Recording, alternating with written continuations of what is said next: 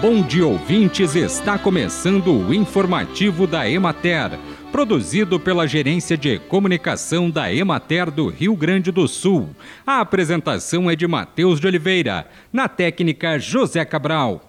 A área cultivada de soja no estado é de 6.513.891 hectares.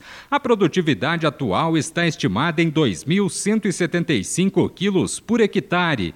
A Emater realizará ainda em abril nova avaliação de safra, pois os resultados regionais indicam que a produtividade ainda pode sofrer alterações negativas.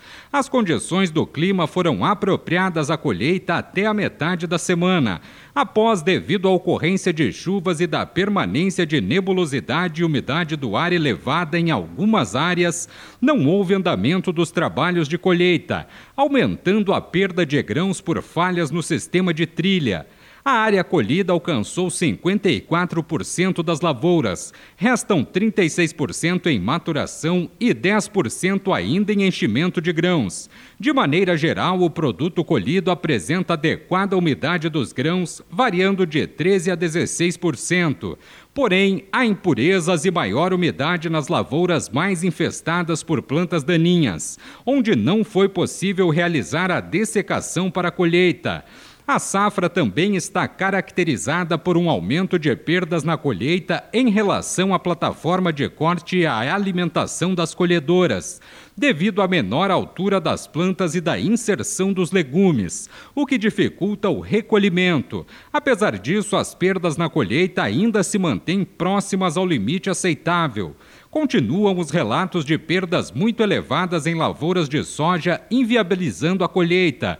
Em algumas dessas áreas já são feitos o preparo do solo com grade para o manejo de plantas daninhas, bem como a implantação de plantas de cobertura destinadas à produção de palhada para o próximo cultivo de trigo. Os produtores que possuem lavouras em terras baixas e irrigadas no sistema sulco-camalhão estão atingindo excelentes produtividades. Os preços estão em contínua queda, o que preocupa os produtores, que já sofrem prejuízos expressivos em razão da estiagem. Após algumas safras que não foram benéficas às vendas de soja para o mercado futuro, neste ano a estratégia tem se mostrado bastante favorável por conta das diferenças positivas de até 50 reais por saca para negócios efetuados antecipadamente. Bem, e por hoje é isso, nós vamos ficando por aqui, mas amanhã tem mais informativo da Emater. Um bom dia a todos que nos acompanharam e até lá!